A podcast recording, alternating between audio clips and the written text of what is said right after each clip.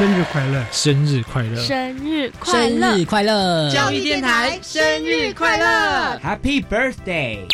五月十一号到五月二十九号，只要拨打零二二三八八零六零零转总机回答问题，就有机会可以获得限量生日好礼。详情请上官网查询，一起来祝福教育电台得好礼哦！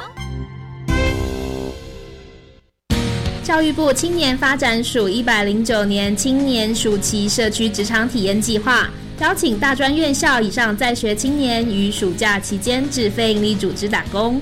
报名时间至六月十七日截止，欢迎有意愿的学生至青年署 Reach 职场体验网查询计划职缺讯息，或拨打免付费专线零八零零八八五八八一查询。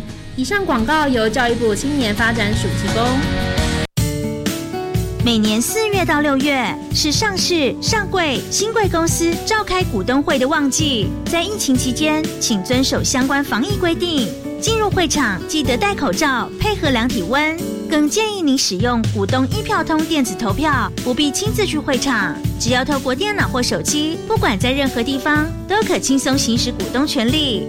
股东一票通电子投票真轻松。以上广告由金管会提供。大家好，我们是 The Wanted 寻人启事。您现在收听的是国立教育广播电台。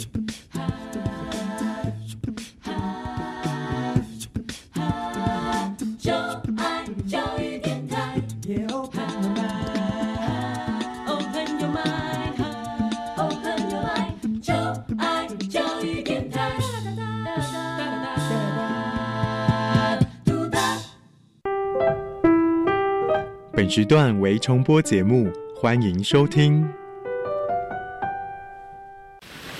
为什么海水是咸的？好奇。原来彩虹不只有七种颜色。观察。我对于气候变迁的议题很感兴趣，想要多多了解。探索。我想发明一种可以让我自动上课的机器人。创意。小发现，小发现，小发现，小发现，小发现，小发现，大科学。小猪姐姐制作主持。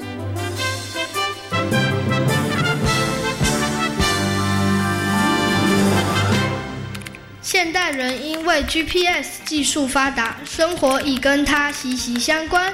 如果世界上没有 GPS，会变成怎么样？美国官方委托研调机构统计后发现，如果 GPS 服务停摆三十天，在各行各业与人们的生活将造成重大影响，每天可以造成全球大约十亿美金的损失。小发现，别错过大科学过生活。欢迎所有的大朋友、小朋友收听今天的小发现大科学。我们是科学小侦探，我是小猪姐姐，我是诗敏，很开心呢，又在国立教育广播电台的空中和所有的大朋友、小朋友见面了。刚刚呢，在我们的科学生活大头条里头呢，跟所有的大朋友、小朋友呢谈到了 GPS 哦。其实呢，有了 GPS 之后呢，大家真的要去什么地方都变得更加的方便哦。请问一下，诗敏，你有听过 GPS 吗？有哦，你知道 GPS 是干嘛用的吗？就是导航，哎，就是帮忙导路的一些，就是他骑车的路线。哎，没错没错哈。那小猪姐姐问你哦，你有曾经迷路过的经验吗？没有，可是爸爸有。哦，那迷路的时候该怎么办？就是用 GPS 来导航。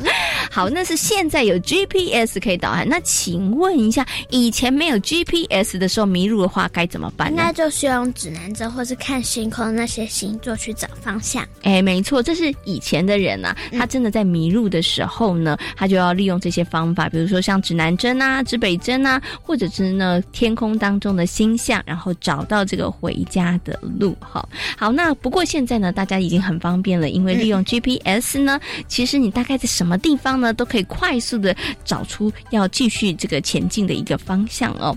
不过呢，这个 GPS 的技术到底是怎么来的呢？接下来呢，就进入今天的科学侦查团。那请科学侦查团呢，来好好的调查一下哦。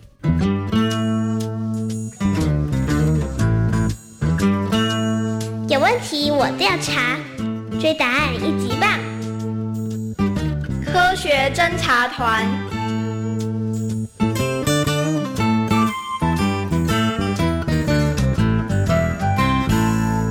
很早以前，人们靠着看天上的星象来寻找自己的方位，像是北极星、大小熊星座等等。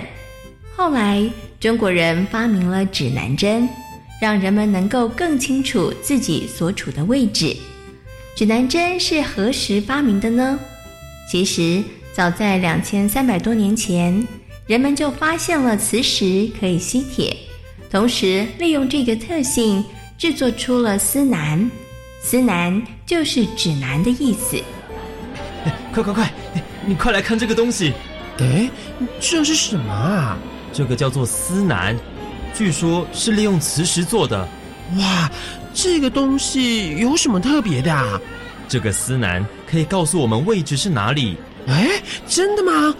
哇，真是太神奇了！司南是利用整个磁石磨成的物品。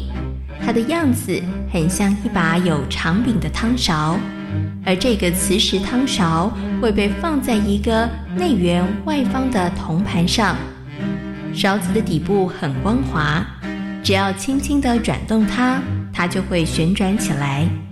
等到停止的时候，勺柄就会指向南方。大约到了十一世纪，中国人开始发现。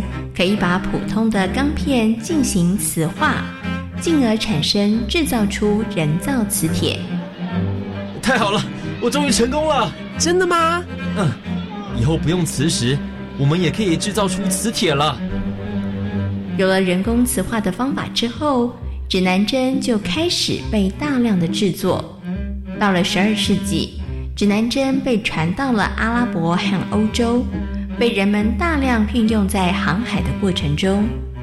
从指南针开始，人们开始发明或是发现许多新的定位方法，像是全球卫星定位就是其中之一。一九五七年十月，苏俄的火箭悄悄地发射升空，成功地将一颗大约海滩球大小。有着四根细长天线的小圆球送上了五百多公里高的轨道，它就是世界上第一颗人造卫星——史普尼克一号。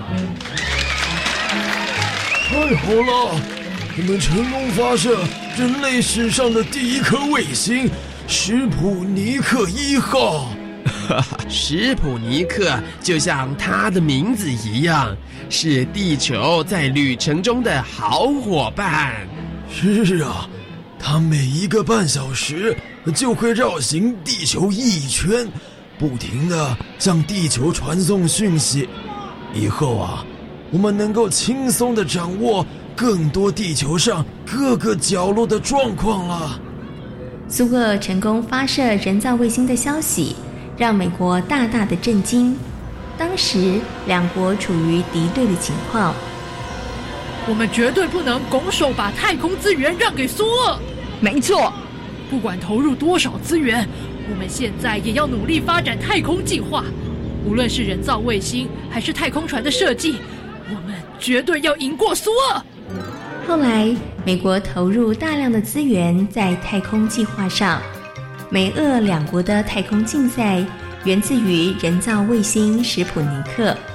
后来，史普尼克绕行了地球一千四百四十圈，完成了七千万公里的飞行。三个月后，它因为电池用尽而中断。一九五八年初，史普尼克一号失去了动力，脱离工作轨道，坠入大气层而被烧毁。虽然。史普尼克使用的寿命不是很长，但是它带来的影响却非常的深远。现在有了人造卫星，真的太方便了。对呀，天气状况也能掌握的越来越精准。因为史普尼克开启了人造卫星运用于各种民生用途与科学研究的可能。世界上第一颗人造卫星成功发射。它让人类将无线电发射站设立在空中的梦想变成事实。一九七三年，美国国防部批准陆海空三军联合研发的第二代全球卫星导航定位系统，简称 GPS。哎，听说啊，这次美国能够在波斯湾战争中表现的不错，全部啊都是靠秘密武器。哦，什么秘密武器啊？听说啊是 GPS。在波斯湾战争中，GPS 发挥了效用，因此美国军方投入了更多的经费研发，成为了继登月计划和太空梭计划后的第三项庞大航空计划。随着二十世纪电磁场理论和电子技术的蓬勃发展，以及新型导航技术的形成，开发出了更精密的导航定位系统。所以，地面电子导航系统在二次大战中诞生，同时得以发展。难道没有其他的方法吗？呃，怎么了？唉，我现在啊发现了一个问题：GPS 导航系统的无线电发射器参照站都建立在地球的表面上。所以只能够用来确定海平面上和地平面上运动物体的位置。呃，没错啊，这有什么问题啊？我在想，还有没有办法让人知道水平的位置外，还能了解高度，让位置更加精确？后来，人类尝试将无线电发射器参考站建立在空中。而人造卫星的成功发射提供了相当好的基础，同时收集到三颗卫星以上的资料时，就可以计算出 3D 坐标、速度和时间。GPS 系统对于现代人的生活而言有相当大的帮助。像警方利用 GPS 系统强化控制，提供有效的安全保障，甚至是救援行动。确定是这个方向吗？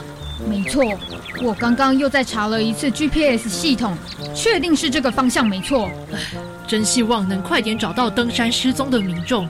现在有了新科技的帮忙，登山意外也是大大减低呢。你说的对。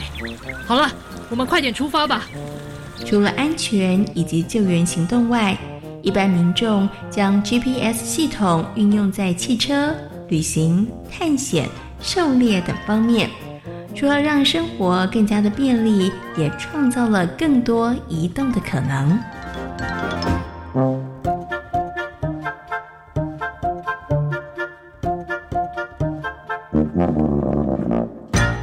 那跟所有的大朋友、小朋友分享的呢，就是 GPS 系统的发明跟由来哦。请问一下，施敏，你觉得我们现在有 GPS 导航系统方便吗？方便。我为什么觉得它很方便呢？因为只要打开手机的 GPS，就可以知道自己在哪一个位置。哦，这样就不会迷路了，对不对？好，那你知道 GPS 在我们生活当中有哪些运用吗？就是可以除了导航以外，也可以让喜欢运动的朋友们记录自己的路线。嗯，没错，可以看看你今天到底跑了多久，对不对？跑了多远，对不对？哈，你今天有没有比昨天呢跑得更远一点？哈，还是呢你比昨天更偷懒一点？那其实啊，GPS 系统除了刚刚呢施密讲的之外呢，GPS 的运用呢还有一个部分其实是很重要的。什么呢？哎，是什么？就是呢，如果有人去爬山，但是呢他可能不小心在山里头迷路了。他真的找不出来的时候，其实我们可以利用 GPS 系统定位系统，然后呢，这个搜救队可以看到他在什么地方，然后就可以进去救他。这个是不是很重要？真的，对不对？哈，所以呢，GPS 在我们生活当中的运用，其实真的是非常非常的广泛哦。但是啊，生命，你有没有想过啊？就是为什么 GPS 系统这么厉害，可以为人类导引方向呢？不知道耶。哎，到底为什么 GPS 系统这么厉害呢？其实呢，它跟人造卫星有关系哟。嗯，那到底是如何运用的呢？接下来呢，就进入今天的科学库档案，为所有的大朋友、小朋友呢，邀请到了四育国中的周志伟老师、九吉老师呢，来到空中啊，跟所有的大朋友、小朋友好好来介绍一下 GPS 系统。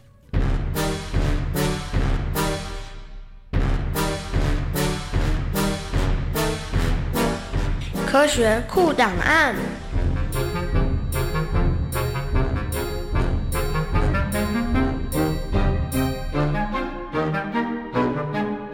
接下来呢，在我们节目当中要进行的单元是科学库档案。今天的科学库档案呢，要带着所有的大朋友跟小朋友呢，来认识我们生活当中你常常会听到的 GPS 系统哦。那 GPS 系统呢，对于很多的大朋友来讲，这真的很重要，因为呢，可以带我们到很多想要去的地方。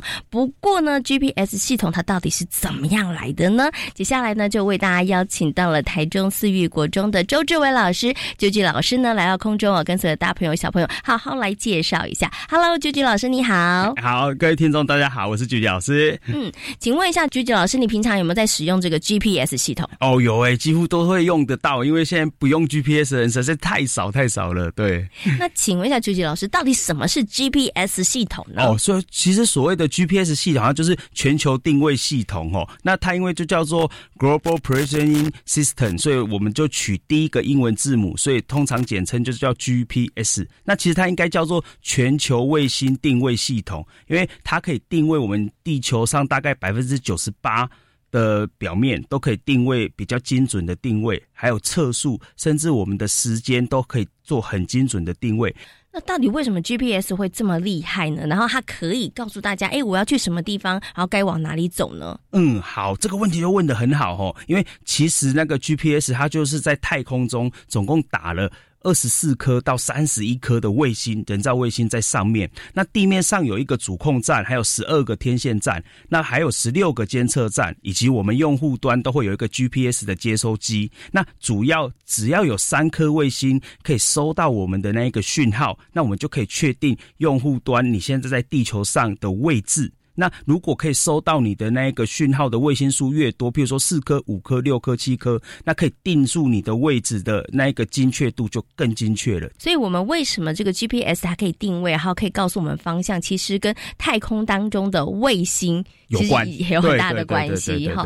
可是呢，想请问一下九九老师哦，那 GPS 系统是不是就不会出错啊？哦，对，那这样子就要讲到一件事情了，就是那所以 GPS 系统会不会出错，就跟因为它是跟我们卫星讯号有关，对不对？那所以它有可能出错了，就是万一卫星出错了。它就会跟着出错。那还有就是，我们刚才说，我们手上是不是有接收机？所以接收机如果出错了，它也有可能出错。那再来就是，卫星跟我们接收机之间会有讯号，利用电磁波讯号的传递，所以这个讯号的传递有错误，它也有可能出错。所以这三大个方向只要出错，它就有可能出错。哦，所以其实有很多的原因，它可能都会造成这个 GPS 它的定位系统可能会有一些些偏差，对对，会有误差。所以它其实是很。困难达到百分之百的正确。对对对啊，但基本上就是我刚刚上述所说的那三大类的状况，就是卫星的出错，那还有讯号的问题，那再来就是我们接收机的问题，这三大类。哦，主要还是这三大类。是 OK。那最后想请问一下这个菊菊老师，因为我们刚刚有提到了这个 GPS 系统，其实现在大概绝大多数人都会在使用嘛，对不对？那其实我们比较多会使用这个 GPS 系统，都是拿来做导航，它有没有其他的一些用途啊？GPS 系统其实还有很多的用途。那譬如说，除了导航以外，它还可以用在呃军事武器上面。那呃，像是不管是部署，或者是你。拿来做呃定位系统，那拿来做呃战争啊什么的上面啊，在这个方面上面，或者是飞弹，尤其是呃像在军事上面，其实最早这一套系统是拿来做军事用的，但是后来开放做民营上面来用使用啊，发现呃在定位上面非常好用，所以才开放给一般民众也可以拿来做使用这样子。所以其实这个 GPS 定位系统它可以运用的部分很多啦。对，没有错。那像现在啊，有的时候小猪姐姐会看到。就是可能发生了一些山难啊，对，或者是一些救难行动的时候，GPS 定位系统它其实也可以提供。对，没有错，没有错，没有错，没有错，我就可以诶利用这个 GPS 系统发出求救的讯号定位，那搜救人员就可以知道你的位置，然后就马上去到那个地方去救你，这样子。对对对。OK，好，所以呢，刚刚呢，我们九九老师跟大家呢好好介绍了这个 GPS 系统，其实也是现代人生活当中，我觉得它已经算是必备的工具了，对，没有错，对对对，没有错。好，那透过九九老师的说明，大家现在应该知道了为什么 GPS 系统这么厉害哦，它可以带着大家去你想要。去的地方。那今天呢，也非常谢谢周志伟老师、九九老师跟大家所做的分享跟说明，谢谢老师，谢谢。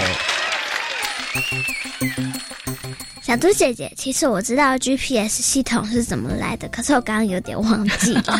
所以你现在想起来了，听了刚刚这个朱吉老师的说明之后，你现在就想起来了。对，哎，那我们要请你再来帮大家复习一下啦。GPS 系统为什么这么厉害呢？因为其实在地球的四周围呢，有加装四个卫星。其实我们有好多卫星啦，对不对？哈，所以它用了四颗卫星，对不对？然后呢，就那些卫星呢，如果你采 GPS，你想要知道你自己在哪里，然后想要导航的话，它就会扫描在你在哪里，就会传到你的手机里面。哦，所以我们就可以很快的知道我们所在的位置，对不对？然后我们要去的地方该怎么走，对不对？哎，那你怎么这么厉害会知道呢？是你的爸爸告诉你的吗？其实是我们的电脑老师在第一堂电脑课的时候就跟我们介绍 GPS 导航系统。哦，你看，所以 GPS 导航系统呢，跟我们的电脑有很密切的关系，跟我们的卫星其实关系也非常非常密切，对不对？所以它真的是一个高科技的产品哦。那像小猪姐姐呢，之前也曾经看过有新闻有报道，就是呢，可能大家的这个导航系统呢，如果你没有 update 的话，那可能你的路线是旧的，那你有可能就会导错路。然后就开开开到河里面。对你有看过那个新闻，就是不小心开车开到河里的吗？对，好恐怖。对呀，所以呢，大家虽然呢这个依赖或者使用 GPS 系统呢，我觉得啦，大家呢在认路上面其实还是要人脑要动动脑，对不对？要判断一下，可能才是比较好的哦。那刚刚呢，市民有谈到了一个，哎，他觉得呃这个使用 GPS 系统比较不好的地方，可能就是在地下室或有些地方可能会收不到哦。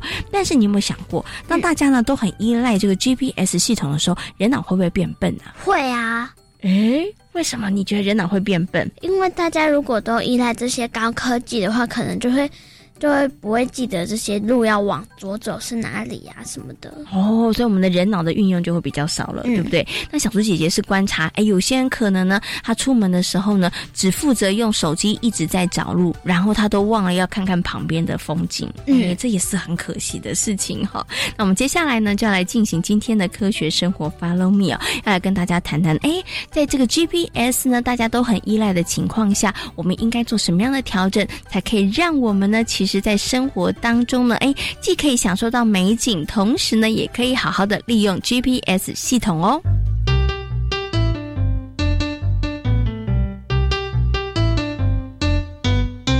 科学生活，Follow me。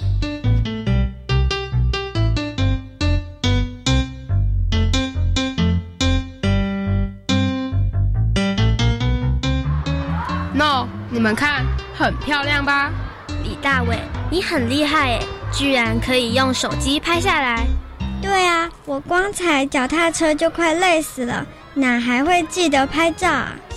美景除了可以记在脑袋里，当然也要用手机拍照啊。许聪明，你看李大伟拍的很不错哦。咦，这里是哪里？许聪明，你有点夸张哦。这是前几天去户外教学的地点。我们有经过这里吗？哈、当然有。许聪明，你是不是得了健忘症？我看许聪明不是得了健忘症，是得了手机成瘾症。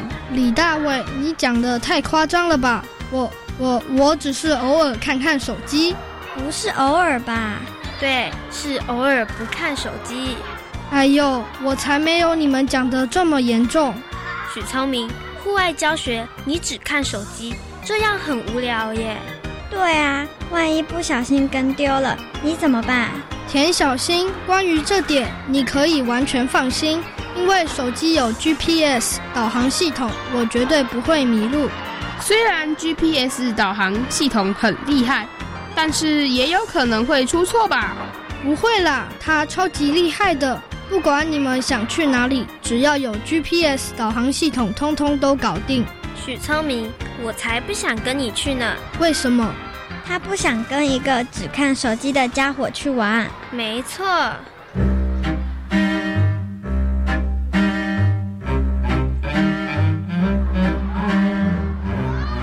真的吗？千真万确，这可是丁老师说的。应该不会发生这种事。我觉得应该是丁老师搞错了。我弄错了什么事啊？丁老师，GPS 导航系统真的会出错吗？当然喽，虽然现代人使用 GPS 导航找路的情况很普遍，但是偶尔还是会发生照着 GPS 导航系统走错路的情况。老师，为什么会这样？是因为机器老旧的关系吗？当然不是，有些情况啊会影响 GPS 的判读，例如车内放置的水、还有金属等等材质，可能都会干扰到 GPS 信号。另外呢，过后的水泥墙或者是高楼大厦也会影响 GPS 接收讯号。最明显的就是在地下室停车场的时候，GPS 是无法运作的。没想到建筑物会影响 GPS 的运作。老师，除了刚刚讲的那两个部分外，还有其他原因吗？其实天气也会影响 GPS 的准确性，打雷、下雨、闪电等等都会干扰 GPS 的运行。老师，那大晴天是不是 GPS 就不会有问题？不一定哦，因为在肉眼看不到的太空上，有可能会受到太空天气效应的影响。以至于 GPS 卫星所传出来的电磁波受到干扰。另外啊，如果机器长期曝晒在阳光下，导致温度过高，GPS 也很容易产生故障。没想到 GPS 也会出错。是啊，没有万能的机器。许聪明，我们可不能因为使用机器而让自己的功能退化，那就太划不来了。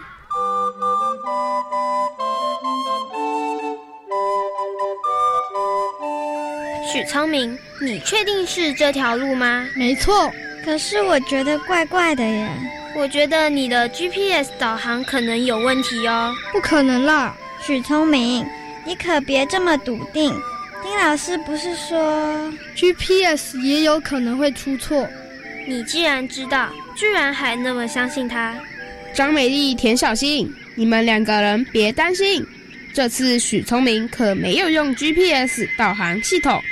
完了，那我更可以确定我们百分百走错路了。喂，张美丽，你也太瞧不起我了吧？大家放心啦，这条路我和许聪明走过，所以百分百没问题。